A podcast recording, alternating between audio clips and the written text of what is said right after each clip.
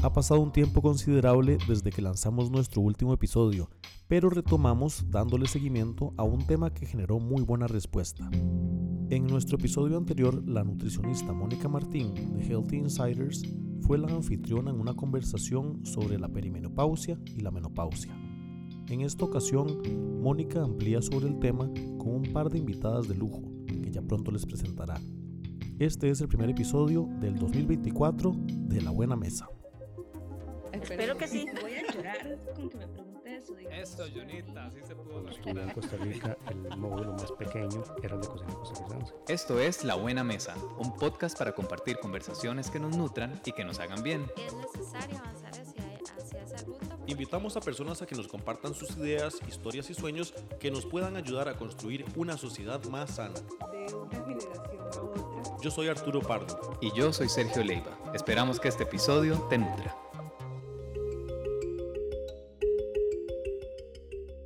En Good Food ayudamos a las personas a alcanzar sus objetivos con un servicio premium de alimentación sana y balanceada con ingredientes frescos, locales, orgánicos y de la más alta calidad.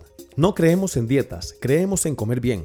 Encontrá más información en goodfoodcr.com, donde podrás ver todas las opciones disponibles para armar tu plan, ya sea desde un día hasta el mes completo, desde solo batidos hasta tus tres comidas. Explora las opciones y resolve tus comidas de la semana en goodfoodcr.com.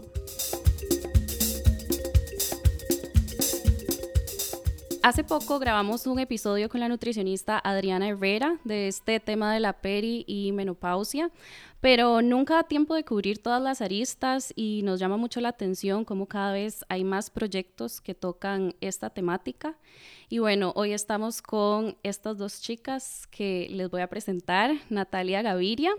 Nati es chef colombiana, graduada de New York, trabaja como Health Supportive Chef y Food Therapist y participó en un programa de Food Network, que eso nos llama mucho la atención, Chopped. Y, este, y tenemos a Carla Eh, creadora de un proyecto que se llama Lumina, en donde acompaña a las mujeres a conectarse con su propia sabiduría interna. Además es maestra y facilitadora de eh, yoga, de un proceso de health coach y eh, está especializada en fertilidad y cambios hormonales. Y bueno, como les contaba, tienen un proyecto súper lindo que se llama Salud Hormonal 40. Así que chicas, bienvenidas. Muchas gracias. Muchas gracias, acompañarnos Moni, por, por invitarnos hoy a estar aquí conversando un rato de este tema tan, tan interesante y el que no se conversa mucho. Un placer, chicas. Gracias, Moni. y bueno, cuéntenos de qué se trata y por qué nace Salud Hormonal 40. Salud hormonal eh, nace de un café donde nos vimos Natalia y yo, nos conocimos. eh, Natalia tenía dos o tres semanas de estar en Costa Rica y empezamos a hablar sobre este tema de la menopausia y cómo nadie nos había contado, nadie nos había dicho de cómo iba a ser esa transición. Es como que llegamos de repente a esta etapa y no sabíamos absolutamente nada lo que iba a suceder o muy poquito lo que iba a suceder. Y nos empezamos a dar cuenta como mucha gente a nuestro alrededor tampoco tenía ni idea de lo que iba a suceder. Entonces en este café empezamos a conversar Nati y yo y Nati pues había estado dictando ciertos talleres y cursos en Colombia acerca de este tema y me pareció fascinante. Entonces Nati, no sé si querés... Agregar algo, sí. Eh, en realidad, eh, para mí, o sea, Salud Hormonal nació en Costa Rica, como dice Carla, después de, un café de cuatro horas. Y- pero digamos que yo ya venía a Costa Rica con, con dos propósitos muy específicos eh, y uno de ellos era, digamos, esta parte de, de poder traer la mayor cantidad de información de salud hormonal a las mujeres porque yo ya a mis 47 años, eh, pues eh, o- ahora tengo 48, pero en ese momento que conocí a Carla tenía 47 y ya estaba en la posmenopausia hacía tres años.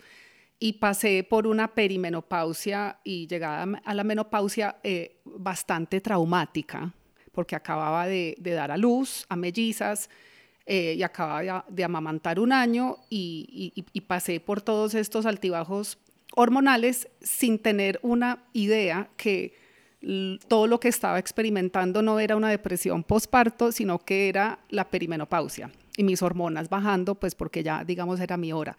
Entonces, em, al pasarla tan mal en mi vida, eh, y pues como que yo me decía a mí misma, o sea, estoy demasiado joven, mi esposo es demasiado joven, o sea, tengo niñas chiquitas, como que, como así que ya estoy en la menopausia, empecé pues a darme cuenta que, que esto no solamente era un tema absolutamente tabú, sino que socialmente es algo de lo que no se habla, eh, hay vergüenza alrededor y se esconde por el hecho de que pues es como una entrada a una etapa de la vida de la mujer donde ya no somos fértiles y donde entonces empezamos, entre comillas, a envejecer. Y es un tema que va muy en contra de lo que nuestra cultura un poco más patriarcal valora. Entonces eso no es solo un tema de que ya sus hormonas están bajando y va a tener muchos cambios en su cuerpo, eh, en, su mental, en su parte mental, en su parte emocional, sino que socialmente y culturalmente no estamos preparadas y no existe en realidad apoyo para esta transición o este rito de paso, que digamos de ayer hice un post en, en Instagram de ese rito de paso. Ajá, me encanta, que ahora lo estábamos hablando, tal vez si nos comentas de ese, me fascina. Sí, te gustó. Eh, pues lo que, lo que yo empecé a ver es que, a ver, en muchas culturas eh, en el mundo, usualmente eh, las más orientales o, más como de, de, gente como más, ¿cómo se llama? Indígena, ¿cierto? O como nativos, existen estos ritos de paso por ejemplo, cuando las chicas entonces tienen su primera menstruación o cuando los hombres ya se van a convertir en hombres, los llevan a, digamos, a, pasar una noche solos en la selva o en el bosque, como para decirles, ya usted no es un niño, ya usted es un hombre y tiene que defenderse y si es necesario matar a un animal, pues para defenderse y comer. A las niñas les hacen lo mismo con la entrada a la, digamos, ya a empezar a tener la, menstruación. O sea, como que son estos ritos que la misma cultura lo apoya a uno y lo, sostiene, ¿cierto? Con las personas más sabias, digamos, en, los entornos culturales. Y em, ayer lo que puse es esto de que eh, la menopausia es un rito de paso, es una iniciación que tiene tres etapas. La primera es una etapa donde experimentamos una separación de dejarlo familiar. Eh, ahí es un momento que es como que ya no volvemos a ser las mismas, nunca más, ¿cierto? Entonces es dejar eso familiar. La segunda etapa es una transición, que es como un tiempo de prueba, de aprendizaje y de crecimiento, que es cuando estamos experimentando todos estos cambios y como que uno todavía no sabe bien qué es lo que está pasando, cambia constantemente y puede causar un poco de ansiedad esa segunda fase, pero es normal, ¿cierto? Porque está uno pues teniendo estos cambios que son nuevos en la vida. Y ya el último, la última fase es el regreso a nosotras mismas, que digamos es ya una incorporación y una reintegración, como a, yo digo como que a lo que uno siempre fue, ¿cierto? Como que es ese momento donde hablamos de ser sabias, ahí yo digo que es donde eso sí pasa, porque es donde podemos empezar a aceptar que ya yo no soy la misma de antes, pero trae algo que no teníamos antes, que yo digo, wow, o sea, es como, como, como esa certeza de quién sos vos, esa sabiduría de que uno puede, o sea, muy fácilmente saber quién te está hablando, pues, bobadas, o quién te está diciendo la verdad. O sea, es como a todos los niveles, ¿cierto? Uno ya no le come cuento a nadie y uno se enfoca en lo que uno de verdad quiere hacer en la vida. Entonces, para mí eso es una cosa muy positiva de todo este tema de, de la transición hormonal. Y me encanta ese ritual porque ahora que estabas hablando, se ve como esas transiciones de niña a mujer o de niño a hombre y se como que se glorifican, o sea, como que se alaban, como que y en este caso de la de la menopausia más bien es como, se está viendo todo lo contrario, como o sea, que se esconde. Bueno, en estas culturas, eh, incluso en muchas culturas orientales, es todo un tema de entrar a, a ser una mujer sabia, ¿no? Donde, donde las personas se, se vuelven interesantes, una persona que ya va a tener su sabiduría para compartirla con otras. Pero en nuestra sociedad es más como desechable en cierta forma, como que ya no sirve, o sea, como que ya la mujer, pues tal vez su cuerpo cambió, tal vez ya tenemos más canas, más arrugas, y eso no está dentro de esta imagen que, que es lo que se valora por muchos años. Entonces empieza a entrar en conflicto todo nuestro, nuestro ser porque ya no somos esto que, que, valora la, la, sociedad. Pero sí es muy interesante ver lo que sucede en otras sociedades donde sí se valoraba. O como contaba Nati, de verdad, estos ritos de, de, de, de me voy a casar ahora o paso esta noche solo donde ya me tengo que enfrentar a ser hombre, lo mismo tienen sus ritos para entrar a esta siguiente etapa donde ya se vuelven eh, sabios, tanto el mm. hombre como, como la mujer, porque esa es mucha la, la palabra que, que se utiliza en estas culturas. En Japón, en Japón eso, en China. En China. En China hablan de, de, la segunda primavera, o sea, estoy entrando a este segundo aire.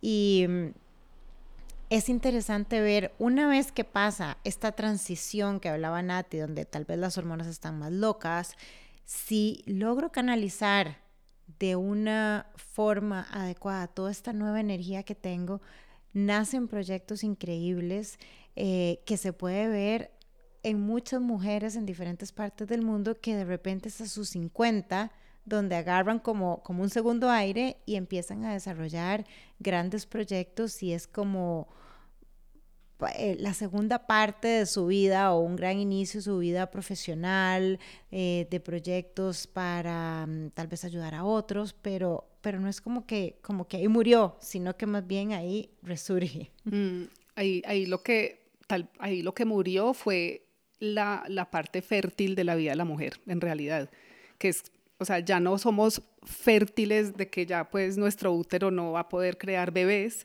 pero esa energía, digamos, creadora sigue en todo lo que dice Carla, que son todos estos proyectos y ya, ya con esa claridad que uno tiene de esa certeza de quién soy yo y para qué vine acá al mundo, que antes uno no tenía ni en los 20, muchas veces ni en los 30. O sea, se empieza como a, a, solidificar en eh, como al final de los 40 y los 50 con, con esta transición hormonal, porque antes esa, esas hormonas están enfocadas en procrear o sea, para que la especie siga adelante. O sea, es una cosa muy, muy, eh, pues, básica. Como que se devuelve la confianza. Uy, sí. En ese momento, ¿verdad? Sí. Sí, sí lo logro trascender. Si me quedo pegada en las expectativas culturales, ahí es a donde empiezo a tener más dificultades y me puedo identificar mucho con el concepto de estoy vieja, ya no sirvo, ya para qué, para qué voy a iniciar un proyecto, estoy sola tal vez porque mm, tal vez en esta etapa muchos de los hijos ya empiezan sus, sus carreras profesionales, entonces si me identifico con eso, puede ser un momento no muy agradable, pero si me identifico realmente con, con todo lo que puedo crear y todo lo que puedo hacer, puede ser una o sea, una, una vida increíble. Es que si nos ponemos a ver, yo digo, eh, yo tengo 50 años, mi abuelita tiene 98, es que me queda la mitad de mi vida. O sea, ¿cómo voy a vivir la mitad de mi vida? y, y, eso es lo que, lo que para Nati y para mí es muy importante en salud hormonal, entender que para vivir 30, 40, 50 años más, no es solo... Eh, o involucra varios pilares. Involucra la alimentación, involucra la parte emocional, mental, involucra la parte física, de ejercicio, de movimiento, de sueño, e involucra también la parte médica. Pero con hacer uno solo, tal vez no voy a conseguir esa estabilidad que quiero para tener esa energía para, para mis próximos años. Por eso es tan valioso lo que ustedes están haciendo también, porque siento que muchas mujeres en esta edad se pueden identificar con todas estas emociones de ya no sirvo, de ya nadie me necesita. Entonces, ustedes como facilitadoras de este espacio, ¿cómo, cómo han sentido este acoger a estas mujeres y este proceso con ellas?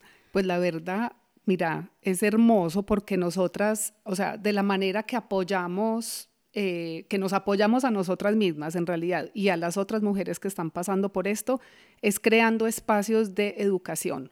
¿Cierto? De, información, eh, de charlas con expertos, o sea, siempre con el fin de que más información, digamos, actualizada, sobre todo en el ámbito médico, es poder.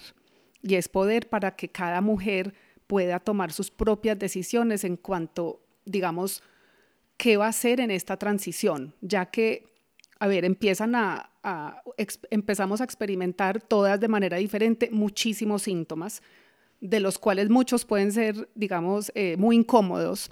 Eh, y no solo incómodos, sino que también si uno no hace algo al respecto, digamos, de, de ver qué, qué, puede hacer uno con todo lo que habló Carla de estos cinco pilares que nos apoyan en, yo digo que en, general en la vida, pero sobre todo en estas transiciones. Eh, en ese momento eh, podemos empezar a crear o la salud que queremos tener para poder tener una, eh, una vida plena y, y, en salud, ¿cierto? Yo me imagino, o sea, como viejita haciendo yoga, haciendo de todo, proyectos a los 80, a los 90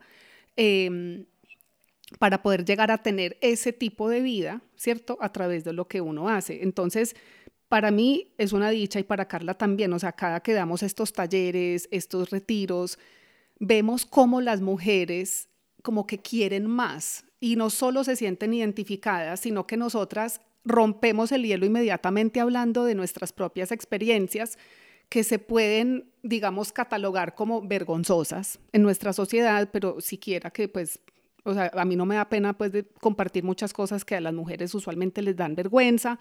Y así como que uno dice, mire, desde el principio me empeloto, acá estoy yo, esto es lo que está pasando y es normal. Eh, o sea, es normal en esta transición. Entonces yo lo que veo y lo que vemos es que las mujeres se van abriendo.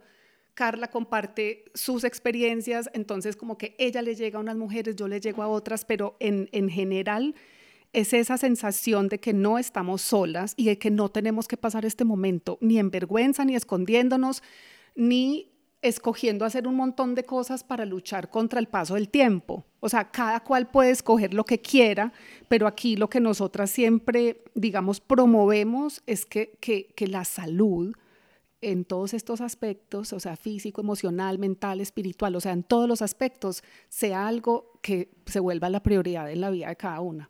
Y que se disfrute. Ah, ah no, obvio. No, no, es que, que se la pase bien, que se disfrute y que, y que sea mi responsabilidad, no, no dejar esa responsabilidad en manos de otras personas. Pero muchas veces al no tener conocimiento y al que sea un tema del que no se habla y del que no sabemos qué está sucediendo, entonces tengo miedo de tomar esas decisiones o asumir esa responsabilidad. Pero una vez que empiezo a conocer, que puedo tener una buena conversación con mi médico, que puedo ver que no soy la única que me está sucediendo, no sé, que se me olvida todo, que, que, voy a ir corriendo a hacerme un TAC creyendo que tengo Alzheimer ya porque se me están olvidando todas las cosas, pero que resulta que esto es una parte normal de esta transición por una eh, serie de cambios que suceden a nivel de la corteza cerebral, entonces ya eso da tranquilidad. Ya eso es como, ah, ok, no estoy loca. Está todo bien. Voy a seguir nada más pendiente de esto y esto y estoy bien. Y eso, eso es lo que hemos visto, ¿verdad? Mucho en estos espacios, como dice Nati, que la gente como que se empieza a relajar y empiezan a compartir y empiezan a tener conversaciones con sus amigas, con sus parejas, em, y empiezan a suceder pequeños cambios. Algunas han tenido cambios, eh, no han hecho pequeños cambios a nivel de su comida, otras a nivel de sus sueños, otras a nivel de em, ir a un médico, otras con su pareja, pero todo eso, cuando las volvemos a ver, es como, no puedes creer, hice esto y ya me siento mucho mejor. Y ahora que tocabas el tema de, lo médico, Kyla, yo creo que también es muy importante encontrar como esa persona con la que yo haga clic a nivel médico, ¿verdad? Porque en estos momentos dice, queda uno con el reemplazo hormonal o con terapias que no realmente llegan a nutrir esos cinco o seis espacios que hablábamos de estilo de vida. Y, poder conectar desde esa parte más real y más humana y de que la otra persona realmente esté entendiéndome como ser humano, no solo como un cliente paciente que necesita a nivel hormonal ayuda, es demasiado valioso en el proceso. Sí, Nati y yo insistimos mucho en, en tener este equipo de salud que me apoye. ¿verdad? Y, y, que pues si tengo que tomar medicamentos, los tome, pero desde este lugar consciente, una decisión consciente, que pueda tener eh, alguien que, que conozca qué me está pasando, ¿verdad? No que sea como llegué donde el médico dos minutos y para afuera y, y, ajuste el medicamento y, listo y se acabó, pero sin tener esta conversación de, ah, todo eso ha estado sucediendo. El, hace como una semana estábamos con, con un médico que nos apoya en, esta, en este programa y y él nos decía, estábamos hablando de mi caso en particular, y me decía, bueno, es que lo importante conocer al cliente es que yo ya sé que esta es tu historia, o de conocer al paciente es que esta es tu historia, entonces necesito que te revises específicamente en este ultrasonido esto para ver si ajustamos o no ajustamos. Pero el, el, el médico sabía qué es mi historial, entonces desde ahí se toman decisiones mucho más informadas que cuando no tenemos esa confianza con nuestro equipo de médico de, de apoyo de salud. Y es que algo que es súper importante de este tema médico es que en el mundo de la medicina, en este momento, 2023, se están actualizando todos estos temas de la transición hormonal hasta el punto de que, o sea, hay, hay como los médicos, los profesionales, los ginecólogos, los endocrinólogos, neurólogos, o sea, todos los médicos que tienen que ver con este cambio, cardiólogos, o sea, son muchísimos que dicen, ay, ay, ay, o sea, acá pasó un estudio que fue en el 99 o en el 2000, donde nos dijeron de que, de que muchas formas de las que se podían ayudar a las mujeres a pasar esta transición hormonal, eh, digamos que el estudio sacó, em, eh, digamos, los resultados que le dijeron a todo, a todo este, digamos, como mundo médico, ah, no, no se puede hacer nada con terapia de reemplazo hormonal porque nos va a, incrementar la posibilidad de tener un cáncer de mama y se llegaron a unas conclusiones falsas, ¿cierto? Y casi que o sea, 20 años después se dieron cuenta, ups, no fue así. Y en realidad es al contrario, ¿cierto? Entonces a lo que voy es que lo chévere y lo, bueno, lo chiva, como dicen acá, de salud hormonal, con Carla lo que hacemos es que estamos trabajando con tres médicos, dos funcionales y una ginecóloga, eh, y también estamos siempre actualizadas de lo que está pasando en el mundo de la medicina con respecto al tema hormonal. Y todos los días salen nuevos estudios y ya se está, digamos, dando más plata o sea, más dinero para que se puedan estudiar, digamos, los casos de las mujeres, porque nosotras después de la edad fértil no nos habían estudiado.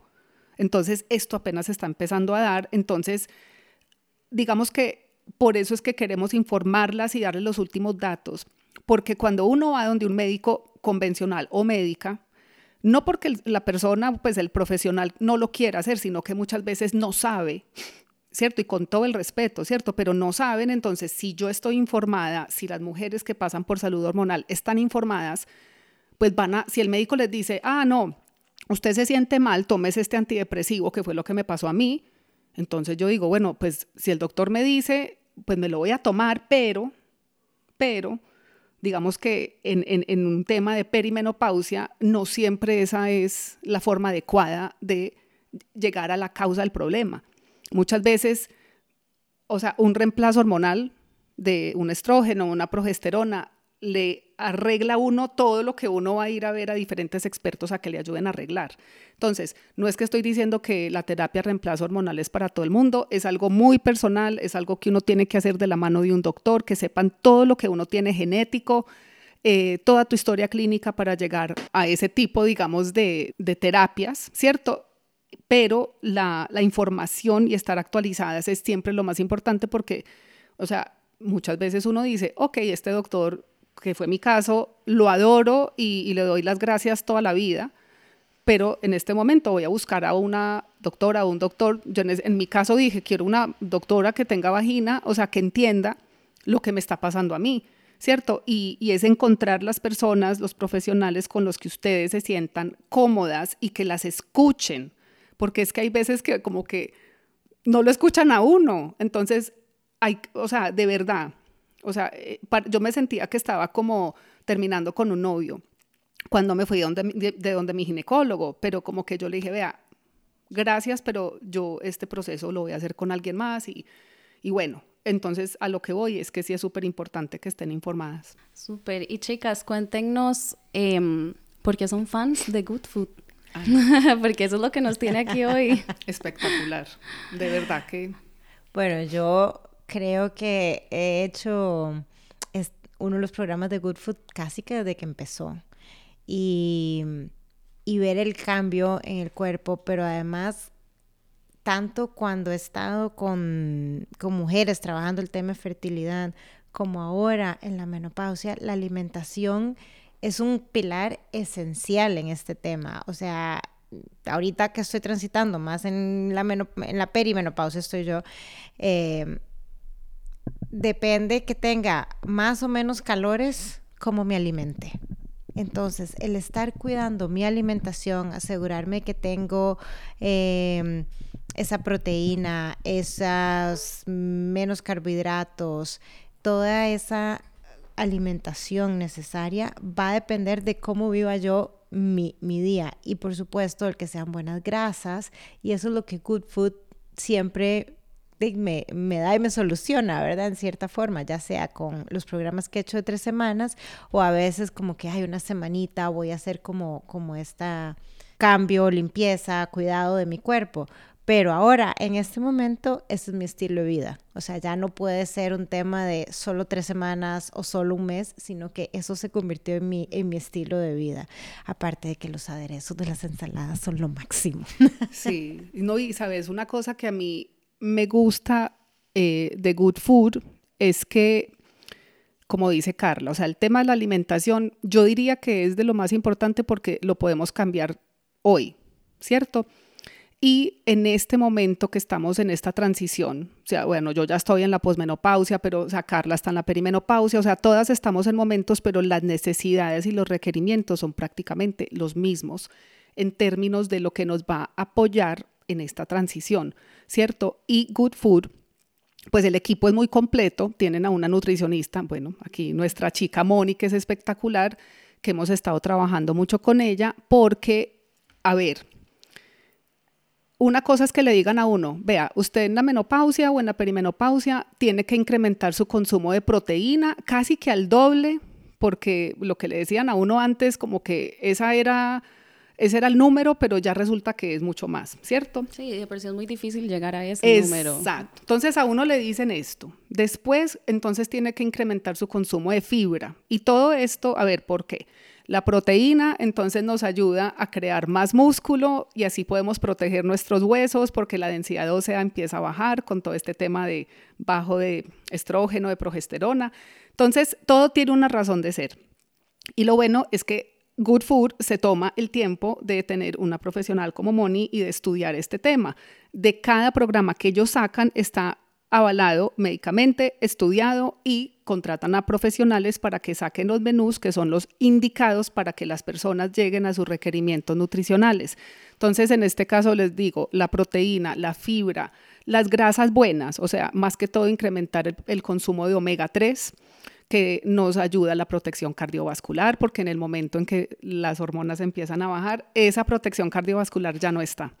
Entonces nos ayudamos con todo este consumo de grasas buenas y también las grasas buenas ayudan a que las hormonas, por poquitas que se puedan seguir produciendo, se sigan produciendo y se sigan, y sigan transitando nuestro cuerpo y lleguen a donde tengan que llegar y se procesen y se eliminen como se tengan que eliminar. Y ya las otras cosas que son necesarias son carbohidratos complejos, carbohidratos que estén llenos de fibra y que no nos suban eh, digamos, el, el, la glucosa en sangre. Entonces, esos carbohidratos en los menús de Good Food están, pero están en la proporción que necesitamos y, digamos, siempre lo dejo de último porque es como lo más obvio, verduras. verduras, verduras, verduras, eh, las verdes, las crucíferas, o sea, es súper importante también para toda la parte de antioxidantes y las frutas que utilizan en ya salsas o aderezos. Entonces, a lo que voy es que muchas veces cuando damos nuestros talleres, ya sea salud hormonal, salud hormonal en cocina, todo lo que hacemos, a uno le dicen, ay, sí, están muy ricas las recetas, pero es que yo no me voy a meter a la cocina.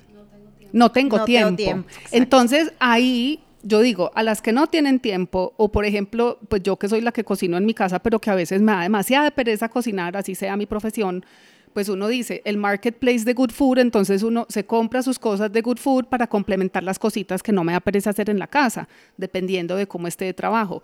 Ahí la cosa es simple. Querer es poder. Entonces, si yo quiero ayudarme y apoyarme con el tema de la alimentación en este momento de mi vida, Food es una herramienta maravillosa y por eso Carla y yo decidimos juntarnos con ellos y ellos decidieron juntarse con nosotros. Sí, estamos muy emocionados también porque pronto vamos a sacar un programa juntos eh, que hemos estado trabajando mucho las tres y bueno, todo el equipo de cocina y todo el equipo que está detrás para estos momentos de transición, para poder realmente solucionar y chinear y que se sientan realmente cuidadas y queridas en esta etapa. Entonces pronto les vamos a contar más, pero para que sepan que se viene algo bien bonito. Ay, sí, y una cosa que se me olvidó decir, que es la más importante y es que la comida es deliciosa, deliciosa, demasiado buena. Deliciosa. Sí, porque es que si no es delicioso, qué pereza. Ajá. No, aquí la primera Sí. reunión que tuvimos nos hicieron un almuerzo porque queríamos probar, bueno, yo quería probar, Carla ya había Sí, yo lo he probado. probado un montón de veces Y y, ella cada vez hay sabía- recetas más ricas. Eso, y yo pues que soy la más golosa, a mí me encanta comer, o sea, no, ya, pues me casé, me casé con Good Food. Cada vez es, eh, también es bueno ver cómo la gente regresa, ¿verdad? O sea, cómo tenemos clientes fieles como Carla y como muchos otros que siguen volviendo a, comer de nuestra cocina y eso nos hace sentir muy, muy orgullosos en realidad. Y bueno, chicas, para ir cerrando, eh, ¿cómo las pueden seguir? ¿Cómo las pueden encontrar en redes sociales? Nosotros tenemos eh, una página en, Instagram que se llama Salud Hormonal rayita abajo 40 y ahí estamos constantemente posteando acerca de todos estos eh, estudios, hacemos lives, anunciamos nuestras próximas charlas, de hecho tenemos una charla pronto, eh, pero todo está ahí en, Instagram, generalmente es como ese lugar a donde nos pueden conseguir con, con toda la información. Sí, y bueno, esa misma página también está en Facebook y el próximo taller que tenemos es virtual y es el martes 28 de noviembre que vamos a hablar de toda la parte de salud vaginal y libido durante la peri y la posmenopausia. Se las recomendamos demasiado porque es con la ginecóloga que me ayuda a mí con todos los temas vaginales y sexuales y toda esta parte que también es súper importante en este momento. Igual todo eso queda guardado, ¿verdad? Eventualmente Sí. como para Exactamente. volver a verlo. Exactamente, sí queda grabada porque al ser virtual queda grabada, entonces ahí, ahí se puede accesar en cualquier momento. Súper, muchas gracias chicas por el espacio, muy valioso, de verdad que siento que es información que no solo le va a servir a las mujeres que están en esta etapa, que la están empezando, que ya la pasaron, sino también a todas las otras personas que las rodean, ¿verdad? Desde hijos, parejas, eh, mamás, o sea, es demasiado importante que todos estemos informados de esto para que atravesemos este momento todos de la mejor manera. Entonces, muchas gracias, muy valioso el espacio, ojalá podamos hacer más y bueno, los invito también a escuchar otros episodios de La Buena Mesa en el podcast de Good Food. La Buena Mesa es un podcast de Good Food. Si te gustó lo que escuchaste, suscríbete a este podcast en tu plataforma favorita y ojalá puedas recomendarlo. Edición Arturo Pardo.